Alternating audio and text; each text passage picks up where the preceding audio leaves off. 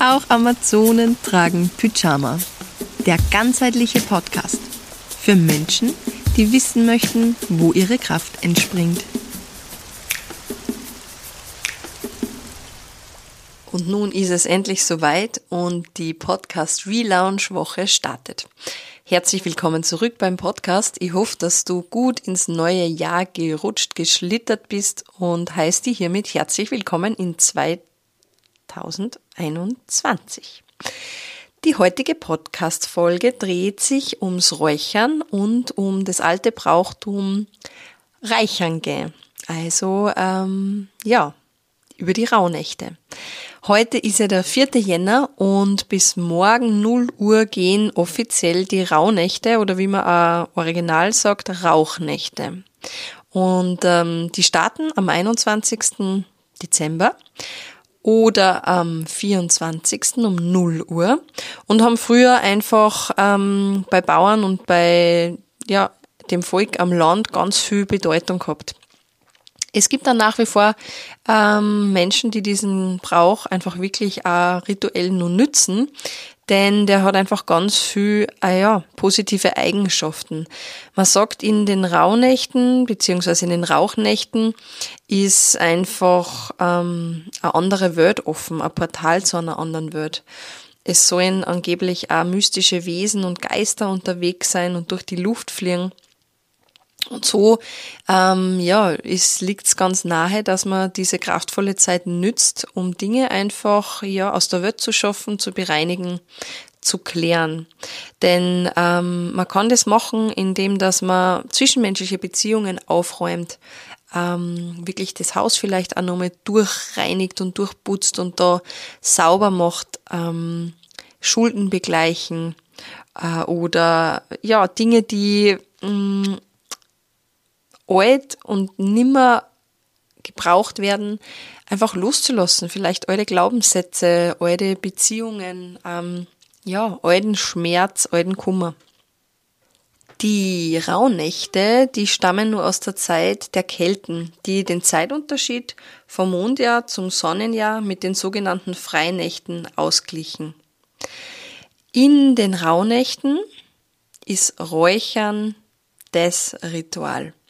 Es werden Pflanzenstoffe wie eben getrocknete Kräuter oder Harze verräuchert. Der Pflanzenstoff, der wird beim Räuchern über die Atemluft aufgenommen und wird über die Lunge in den Blutkreislauf transportiert. Das Ganze wirkt auf unseren Geruchssinn und der wiederum hat einen Effekt auf unser limbisches System. Die sind verbunden.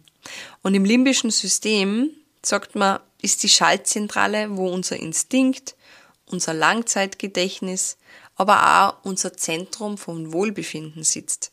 Man sagt da, oder es wird vermutet, dass dort auch der Sitz oder das Zuhause Hause unserer Seele ist.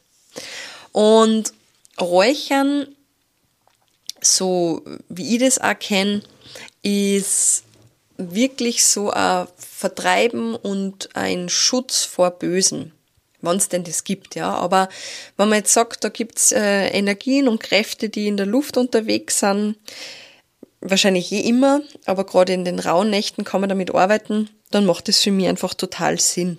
Und wir sind früher immer am 24. Ähm, nach der Bescherung durchs ganze Haus gegangen und auch dreimal ums Haus mit einer Pfanne und den Kohlen aus dem Ofen und ähm, haben den Rosenkranz gebetet. Also sehr katholisch. Jetzt mache ich das anders. Also ich tue auch unterm Jahr einfach immer wieder räuchern, wenn ich das Gefühl habe, ich brauche das jetzt. Ähm, weil Räuchern hat einfach total was Reinigendes und Klärendes. Und vielleicht für jetzt auch gut zu wissen, Räuchern kann auch die Luft desinfizieren.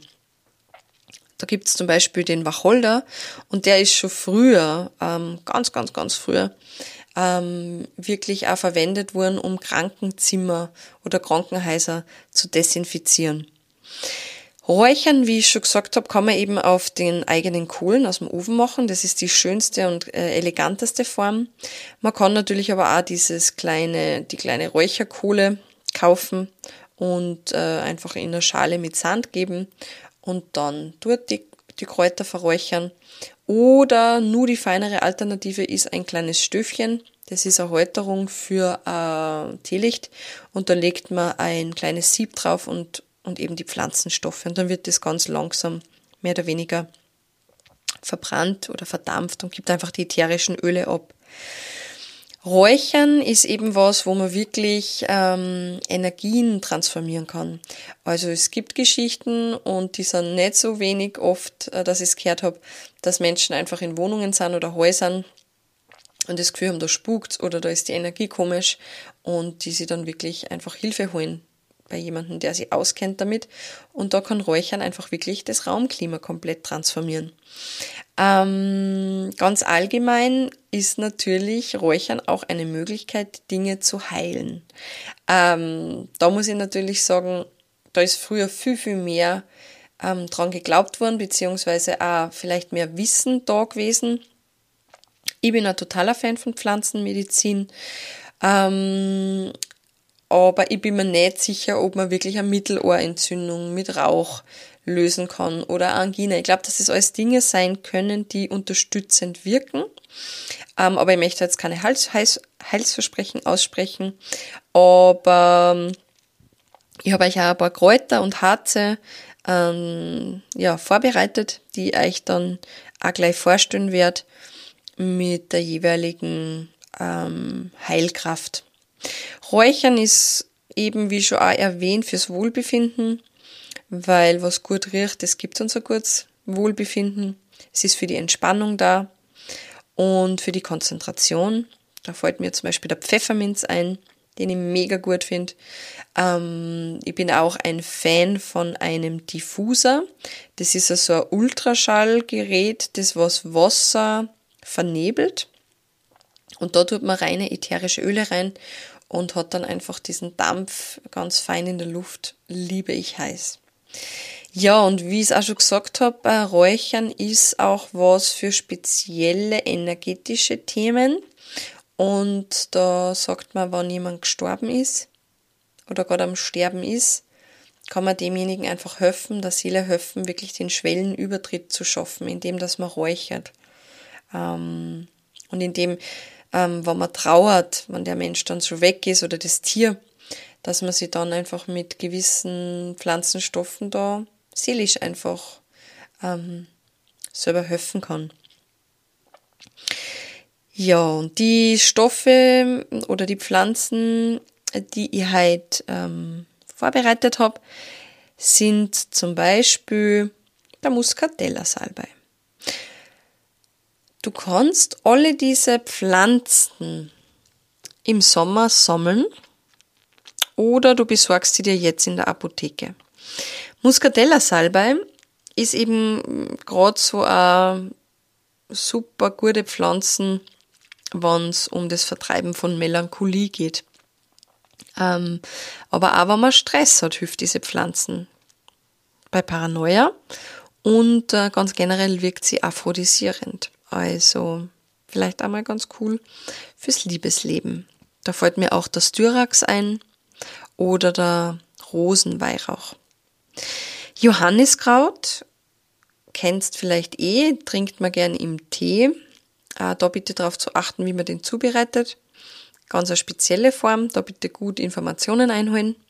Ähm, aber kann man auch verräuchern, denn der ist gemütsaufhellend und wirkt antidepressiv, wie auch schon beim Tee oder man kann den auch in Tropfenform zu sich nehmen oder auch in Öl auf den Körper reiben.